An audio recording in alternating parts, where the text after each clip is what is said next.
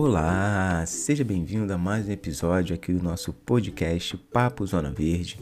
Me chamo Hugo Neves, sou médico com certificação internacional em medicina do estilo de vida e é um grande prazer ter você aqui comigo. Bom, no episódio de hoje eu gostaria de falar sobre o jejum intermitente. Eu gostaria de te dar três dicas para você fazer, né, para você praticar o jejum intermitente de modo confortável, porque é assim que o jejum intermitente tem que ser. Né? Ele, tem, ele traz vários benefícios para o nosso organismo né? e a gente vai conversar um pouquinho sobre isso também nesse, nesse episódio.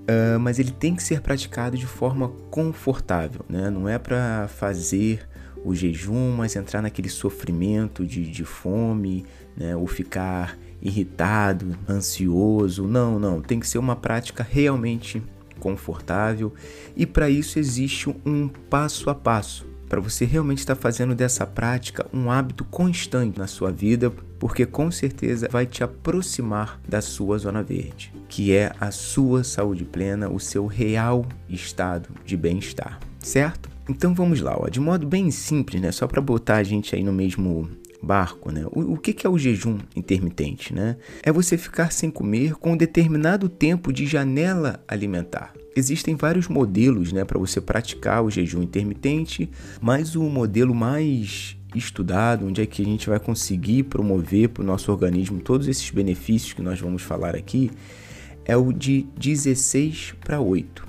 Né? O que é isso? Você fica 16 horas sem comer e faz as suas refeições num período de 8 horas. Então, por exemplo, você começa o seu dia almoçando ali por volta de meio-dia, né? à tarde, se for o caso, faça algum, algum lanche e a tua última refeição vai ser 8 horas da noite. Então, você faz um bom jantar às 8 horas da noite e você só vai comer de novo meio-dia do dia seguinte. Então, nesse modo, você vai ficar 16 horas de jejum.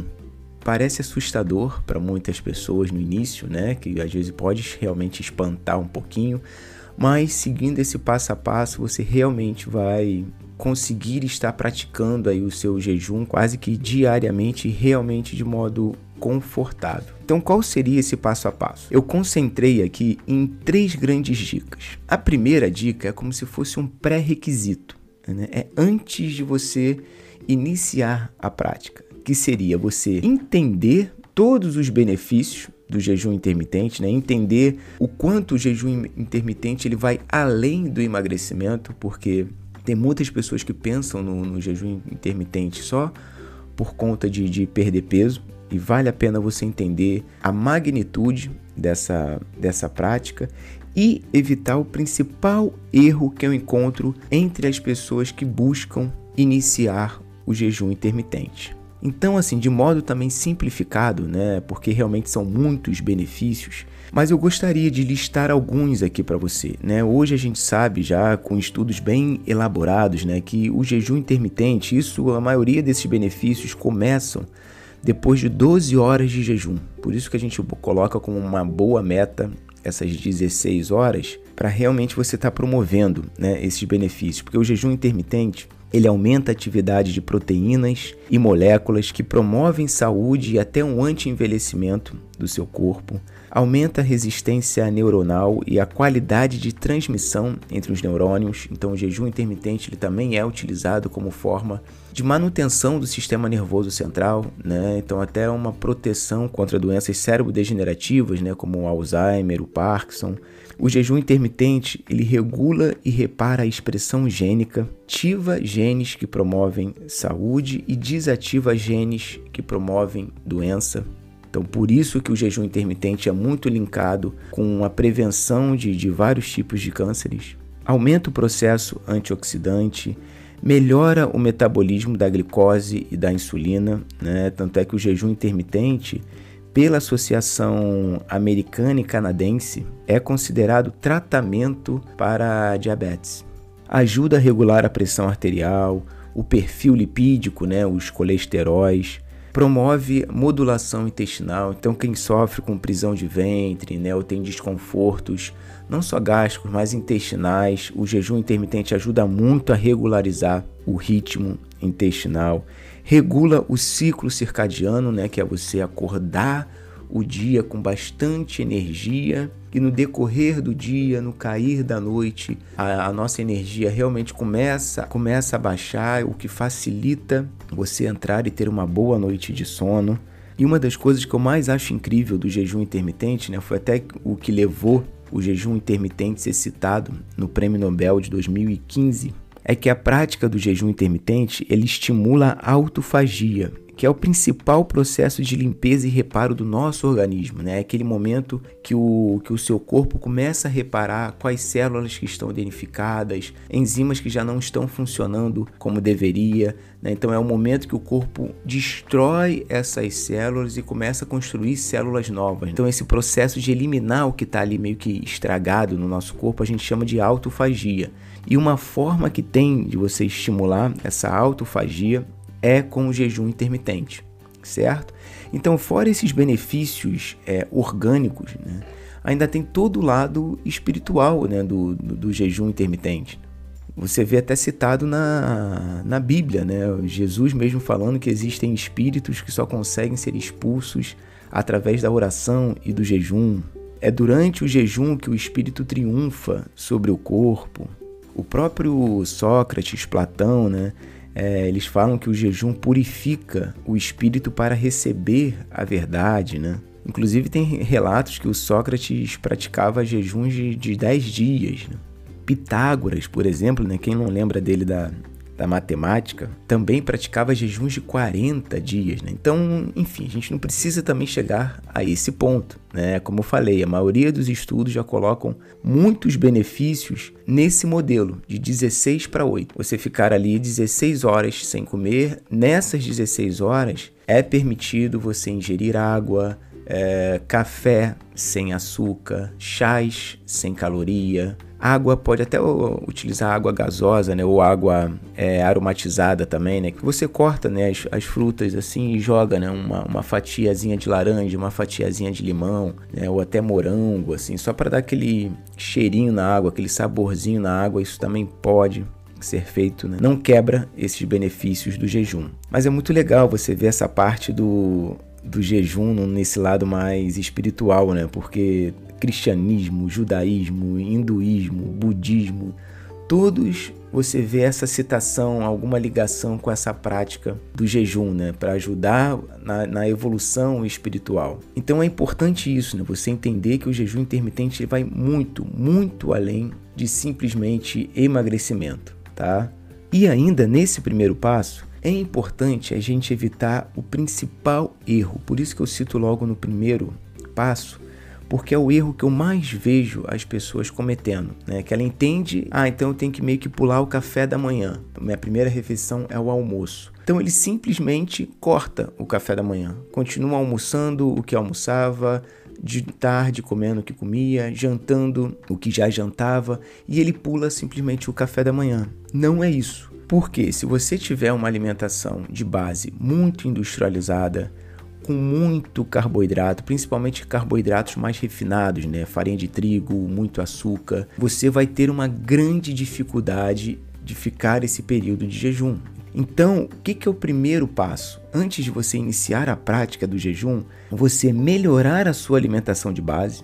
Então você começa de modo confortável né? a diminuir a ingestão de alimentos industrializados, né? biscoitinhos, né? essas coisas assim, farinha de trigo e açúcar. Você começar a diminuir a entrada desse tipo de alimento, principalmente nas extremidades do seu dia né? No, logo no café da manhã, já comer muito pão, ou à noite, né? Tá um, pô, tem costume de jantar é, macarrão, massas. Evita, né? principalmente nos extremos do dia, para você começar a se adaptar a ficar um tempo maior no seu dia sem dar tanto pico de glicose no teu sangue. Então é diminuir os industrializados, a farinha de trigo e o açúcar e aumentar a ingesta de folhas, legumes, principalmente nas refeições, no almoço e no jantar, nos lanches, em vez de ficar comendo barrinha de cereal, é, biscoitinho, vale a pena você provocar a entrada de frutas, de ovos, é, até de oleaginosas, né, que são as, as castanhas. Se puder, também nas refeições, aumenta a ingesta de gorduras boas, como por exemplo o azeite. Né? Capricha no azeite ali no almoço e no jantar. Então vale a pena melhorar a alimentação de base e hidratação, porque uma boa hidratação aumenta a funcionabilidade do nosso organismo. Então diminui a fome emocional, diminui aquela fome social, né, de você estar tá beliscando tudo que aparece ali na, na, na sua frente. Então, muitas vezes, o simples fato de beber água como deveria, na quantidade certa, já diminui muito esses picos de fome durante o nosso dia. Lembrando que aqueles 2 litros que a gente fala assim, é o mínimo do mínimo do mínimo para a grande maioria das pessoas. E esse primeiro passo é bom fazer pelo menos umas duas semanas antes. Você já começa a melhorar a tua alimentação de base e beber bastante água. Bota como meta ali pelo menos uns 2 litros e meio no seu dia, 3 litros, certo? E aí nós vamos para a prática em si. O segundo passo é o ajude-se, que é um passo que às vezes a gente acaba negligenciando, que é a gente organizar a nossa casa e organizar o momento que a gente vai praticar o jejum. Principalmente você diminuindo os boicotadores, porque é muito difícil você ficar de jejum, principalmente quando você está iniciando mas você fica ali passando na frente de, de um pote de, de amendoim, de snackzinhos, o tempo todo.